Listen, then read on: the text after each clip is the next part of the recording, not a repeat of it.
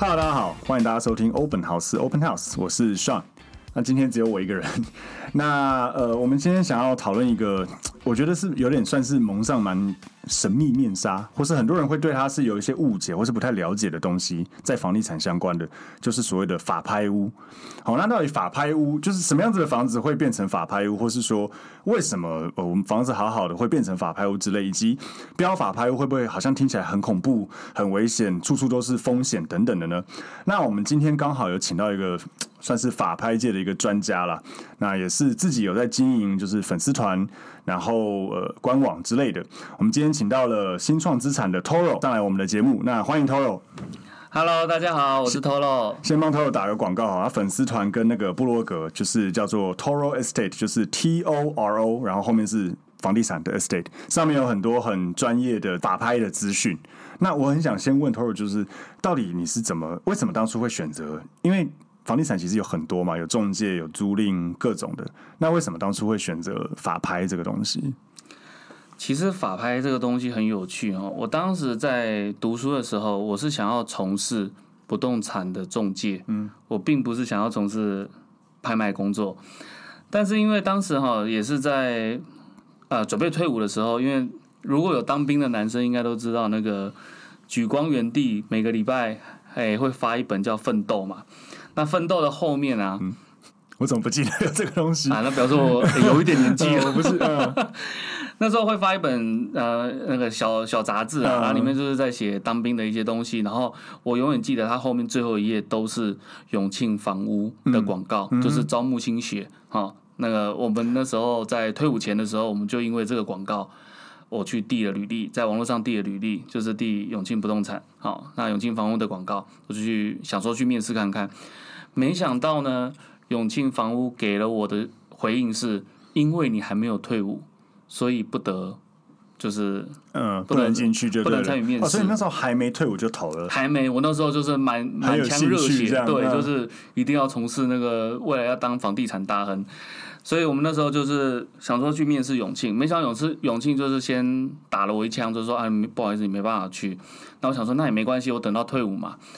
到了退伍之后呢，我信义房屋跟永庆房屋，因为这两大本来就是业界不动产业界的龙头品牌，我是我就想说信义跟永庆都丢，没想到永庆回应我回应我是回应我说，哎，不好意思哦，因为你在半年之内有丢过履历，然后没有面试，所以你不得在半年之内再申请。那不是不是被搞吗？我听了之后，你第一次投，然后你自己说我不能，然后你现在又说我重复投履历，对我整个傻 眼。我想说那没关系，我还有信义。嗯。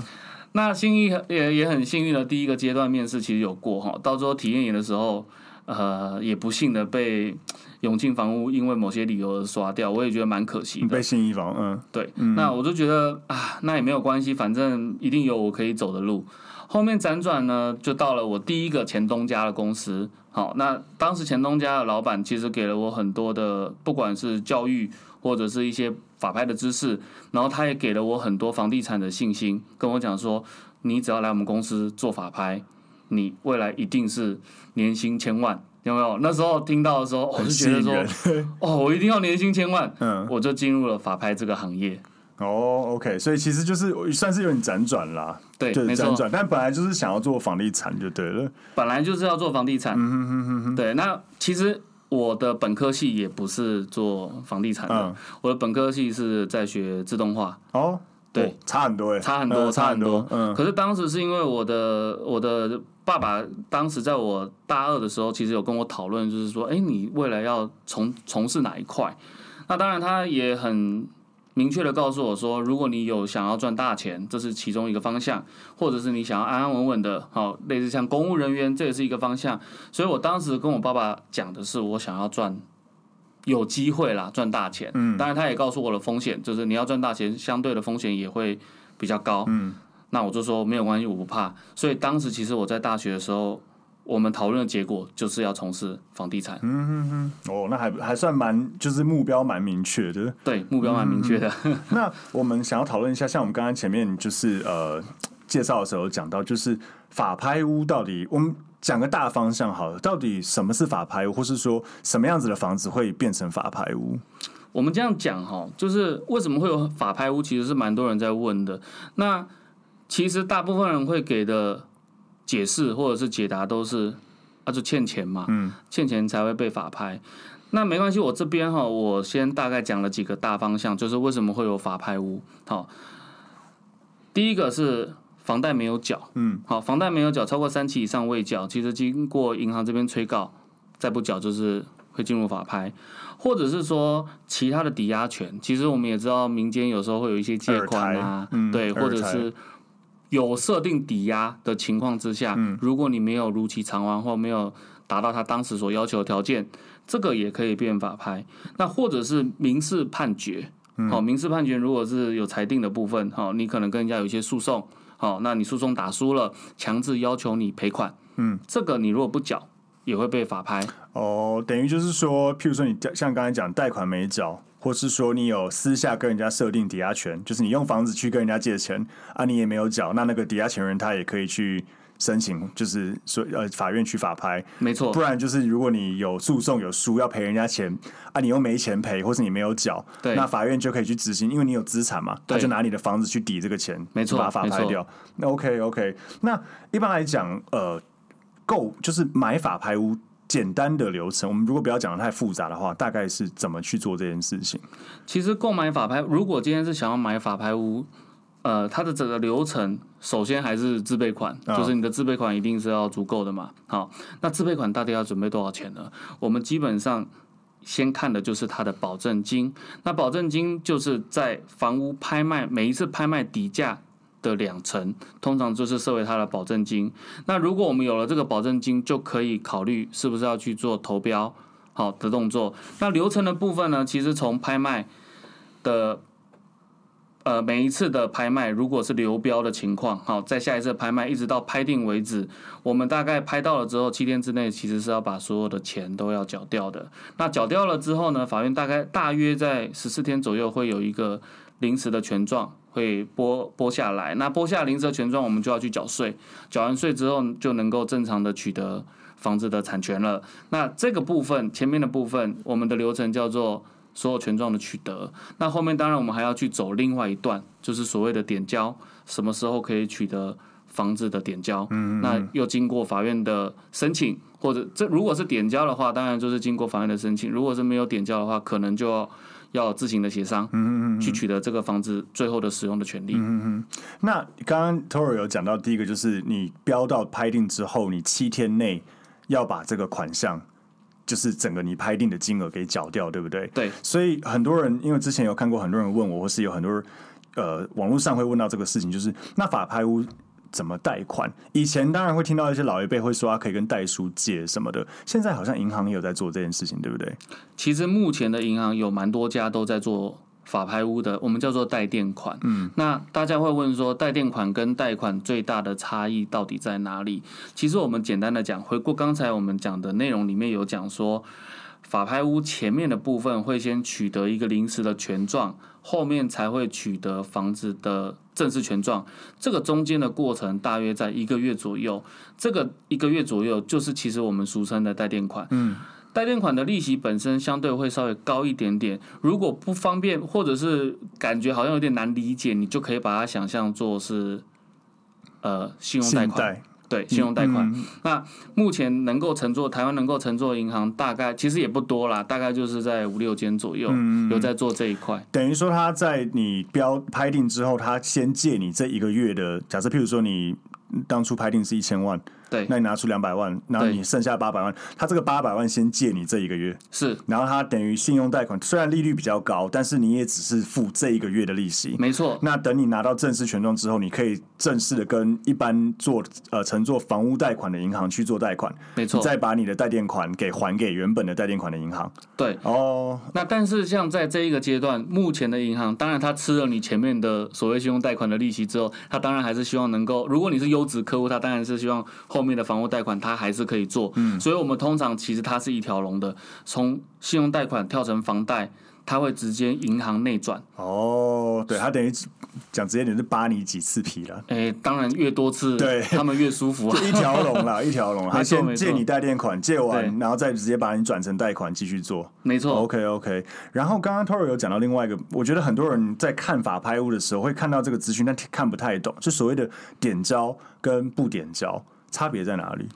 其实我们讲简单来讲，点交就是法院会负责把房屋点交给消费者。嗯，如果不点交的话，法院是不负责把房产点交给消费者，等于不点交，法院只负责把权状给你。嗯，里面的占有人或者是现住户都是需要你自己处理的。那我们不点交跟点交最大的差异，其实就是在租约，只要有租约。基本上就有可能会变成不点交哦，正常只要正常租约就有可能会不点交。对哦，所以简单来说就是所谓上面写，大家在看法拍屋的那个，就是因为法院都会公告嘛，是上面会写点交或不点交。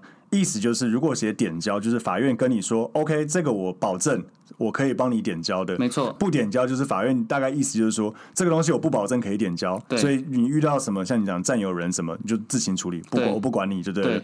哦，那这个就会呃牵涉到我现在想要问 Toro 这边，就是你有遇过什么样子的，就是是点交呃，应该说是不点交的比较容易有这种棘手的问题，还是其实都有？就是譬如说占诶、欸、房子，你去点交的时候，然后里面可能有人占占据着不走之类的。其实我这样讲哦，点交跟不点交都有可能占用人或原屋主不肯搬离。嗯。但是因为点交它有所谓的强制性，嗯，所以到最后势必还是得搬。不点交它因为必须要你如果真的想要把房子未来取得，里面的人又不配合，你可能要透过诉讼的方式才能把房子。取得回来，所以相对起来，我们如果这样听的话，其实不点交，它的难度相对是比较高一点，高一点点。所以等于说点交，就算是有占有人，但是因为法院当初就有有呃答应，应该算是说当初他本来这个案子就是法院说他会负责帮你点交的，是，所以法院就有权利去强制执行，说现在里面的占不管是占有人、屋主等等，我就是要想办法把它排除掉，法院会帮你做这件事情。没错，可是嗯，法院是公务人员。法院是被动的，对，所以请你要自己跟法院申请所谓的点交。那这边我们讲实在话，法院的立场，他最希望是你自己把点交这件事情做完，嗯哼哼，最好不要申请。哦，对，嗯嗯嗯。所以那我们讲到，譬如说像不点交或什么，Toro 有没有有没有什么几个可能跟大家分享几个故事，就是遇过比较棘手的一些，大家可能俗称海蟑螂或是占有房子不走的这种人。有案例，呃，我来分享一下几个案例好了。第一个案例在新竹，嗯，好，当时我们标了一个新竹的案件。那我们当时标的时候，我们标不点交的案件，习惯性的会先去拜访一下里面的住户或者是占用人。好，那当时我们标了这个案件，其实是里面是里面是没有人的，嗯，好，里面是没有人的。那没有想到我们标到了之后再去，我们想说他可能屋主不在或什么，我们也留了纸条。没想到之后我们再去的时候，里面就有人了。嗯，好，那里面的人就开了门说：“有什么事吗？”我们说：“啊，我们标了这个房子啊，那请问一下你什么时候愿意搬走？”要搬走。他就跟我说：“叫我明天下午再来。”我说：“可以早上吗？”他说：“我们都睡到下午。” 我说：“OK OK，没问题没问题。”哦，那我们就好，那下午再来。那没想到我下午过去了之后呢，我印象很深刻。我们那个房子室内的平数大概在三十平左右。嗯，我们一开，里面大概就是一个“么”字形，全部坐满，加外呃那个加站着的人数，可能加起来才三十平的房子，里面大概挤了大概十五个人左右。嗯嗯嗯，这个是当时遇到蛮棘手的哈。然后因为房子的总价其实也才标五百多万。嗯，好，但是里面的人跟我们要了四百多万。搬，所以所以俗称的搬迁费，对不对？对，这个就是俗称的搬迁费。嗯、他们一开口就是四百万，那当然那个呃喷子就放在桌上，嗯，然后真的哦，对，喷子就放在桌上，嗯、然后本票也放在桌上，嗯嗯嗯，好，然后再开始开始开始跟你讲了一套故，其实这故事哈，呃。都大同小异，因为他们编也没办法编太多嘛，嗯、所以故事都差不多，都跟你说啊，对方欠了我多少钱，嗯，哦，那你没有还钱哈，那房子我们是绝对不会搬的。嗯，哦，那四百多万其实他就是要跟你要这个搬迁费。好，这一个案子其实蛮棘手的，所以我们当时的因为。正常来讲，我们的搬迁费是不可能抓那么多。当然，对于债务人或债务人来讲，他会希望能够要越高越好。那当然，他也会去看你对他们的恐惧感，嗯有多高。哦，所以我们那时候第一次去谈四百万，我们当然是希望我们做这个行业哈，其实是有风险的，因为我我毕竟是代表业，所以我们一开始一定是希望全身而退，就是人平安就好。那第二次去，我们就开始带了烟酒。槟榔，哦 啊，那个头楼其实没有吃过槟榔哦，那也是我人生第一次吃槟榔，因为我同事跟我讲说，你一定要嘴巴红红的，牙齿红红的再去谈，所以我那时候真的就是吃吃了那个槟榔才去谈，就直接先噎到喉咙，那个槟榔渣噎到喉咙，那后面从四百万就一直一路谈哦，谈到最后，最后最后最后三百、两百、一百。然后中间其实也卡了一段时间，因为对方就扬言就是，呃，要对我们干嘛干嘛干嘛好，因为一直谈不下来嘛，而且这个金额一直下降下降，他们情况也不好了。到最后是有有搞定了，到最后大概在四十万左右，哦，三十几万到四十万左右把这个房子的搬迁费压下来。那屋主这边也呃新的。我们的客户屋主这边也觉得 OK 没有问题，那我们就把这个房子交屋。嗯、哦，这是当时碰到比较棘手，呃，这个这个部分应该也就是算我们俗称的海蟑螂。所以，所以这些人到底就是这些海蟑螂，他们是他是真的原屋主欠他钱吗？还是他根本没有这回事？他们就是硬要去搞这件事情。其实海蟑螂是我们俗俗称的说法了。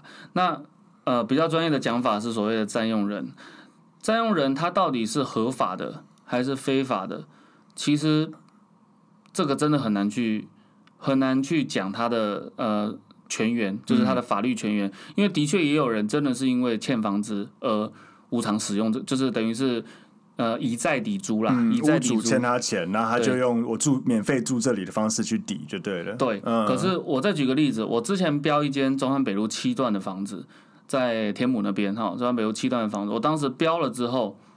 原本里面的屋主，我们都已经呃知道他，他也直接就明讲谁标到，哦啊，反正我东西收一收就走。他其实是善意的、嗯、善意的屋主，哈、哦，没想到我们标到了之后，里面竟然住了呃占用人，嗯，突然蹦出来，突然蹦出来，嗯、到最后谈到最后，我们才知道原来是他在投标前一天，他们使用他们的方式把屋主轰出去。他们在用这个房子，所以他们知道这件事，就他们知道这个房子要标啊，快要拍定了。对，然后他们也可能或许知道这个屋主很好搞，对，就直直接强行进去把屋主请走，然后他们就瞬间变占有人。对，像像你讲的就蛮客气的，就是请走。对，可是事实上怎么请的，我们就这个节目上面可能因为有那个 年龄限制就不方便讲，所以其实它的使用方法很多种，或者是有一些海蟑螂。好，或者是占用人，他其实是屋主自己找来的。哦，他最后还是要削这一笔搬迁费，就对，对他希望说看，哎、欸，看后面有没有什么钱。所以简单来讲，所谓的占用人，或者是来跟你协商的人，因为他是有房，他是有目前还有使用权去使用这间房子的这一个人，他找的找的人来谈，有可能是黑的，也有可能是白的。嗯哼，好，我们甚至跟不管代书、地震室。或者是律师都曾经谈过谈过哦，对，所以不代表黑的是最恐怖哦。有时候白的部分，他会利用他的专业跟法律漏洞来跟你对稿。嗯哼，对，所以他们有时候也，我们我们还是我们在处理的过程中，还是会看情况去处理。好，有时候白的有时候也很难搞，尤其是律师，你只要做错一个动作，他存证信函就过来了。嗯，对，所以我们做这一块。我们是要很小心，而且我们自己也有自己的律师去做这一块的把关。所以，真的代标业者，我觉得听起来是很有价值，而且其实蛮辛苦的，就是要处理这这比例高吗？就是这种处理处理这种事情的。呃，我们做这个行业，其实我们认识非常非常多的中介，嗯，是因为中介不想做法拍的工作，哦、因为法拍真的比较辛苦。嗯，那你说碰到这样子的比例高不高？其实这几年是有，我我个人看这几年，因为我做十几年了，我看这几年的比例是有稍微下降一些，好、哦哦，也下降一些，没有那么多的以前的海蟑螂，也没有像以前那么嚣张，嚣张，嗯，但是不代表没有。还有他们最常去呃恐吓的方式，其实就是破坏屋内。哦，对，我有听过这个。好，那种这种破坏屋内的情况，其实是比比皆是。那包含像呃去年，呃今年，今年内湖的美颜馆，哦，跟去年的那个建国北路的卡尔顿社区，嗯，我记得新闻也都有登出来，就是呃就是有人投标了之后。房子到最后被破坏的情况，嗯嗯嗯，到现在还是会有，没有办法避免。啊，那个会破坏是不是因为就是搬迁费谈不拢，最后谈不拢？其实很多的消费者对于投标法拍屋这件事情，他如果没有透过像我们这样的代标业者，他是完全不想付费，也没有付费概念。嗯嗯嗯，他不知道有有这件事情要做，他会觉得说。哦，我法院就已经点交了，哦，我为什么要付你这笔钱？他觉得那是他的权利啦，但实际上，因为大家在外面做行业久了都知道，其实很多事情不是说今天哦法规这样写就代表说你真的可以，没错，就是照这样的方式去做，啊，不然人家真的破坏你房子干嘛？你也没辙，你也找不到人之类的。讲实在话，其其实法院的人在帮我们执行点交的过程之中，法院常常会讲一句话：啊，你可以告他啊，嗯，可是对于消费者来讲，我们是不是？多一次不如少一次，啊，我们也不可能会希望一直诉讼，除非是真的像我们公司，除非是真的惹到我们我们的客户，我们才有可能会提起对债务人提起诉讼。不然正常的情况之下，我们还是希望看看是不是把一件事情处理圆满。嗯，那客户可以提早拿到房子，或者是圆满的拿到房子，这才是标法拍屋最大的精髓。就是花花一点钱能处理的事情，其实是就干脆把它处理好就好了，不用在那边跟人家，因为诉讼到。一来可能搞很久，二来诉讼也要花钱。那如果也不管有没有打赢，房子如果又被破坏等等的，其实根本得不偿失了。还有一个重点，有时候你打赢了，嗯，你你赢了面子，输了里子。怎么说？因为对方也没有钱赔你啊。哦，呃、对方都被法拍了，对方要拿什么赔你？所以有时候甚至有时候会提告无门。嗯，你到底要告谁？你要告原屋主还是占用人？嗯，所以这个其实都是。呃，在处理上面、实务上面会碰到的问题，所以我们每一个案子基本上都是先以沟通为主，不行我们才会进行修正或者是提高。了解了解。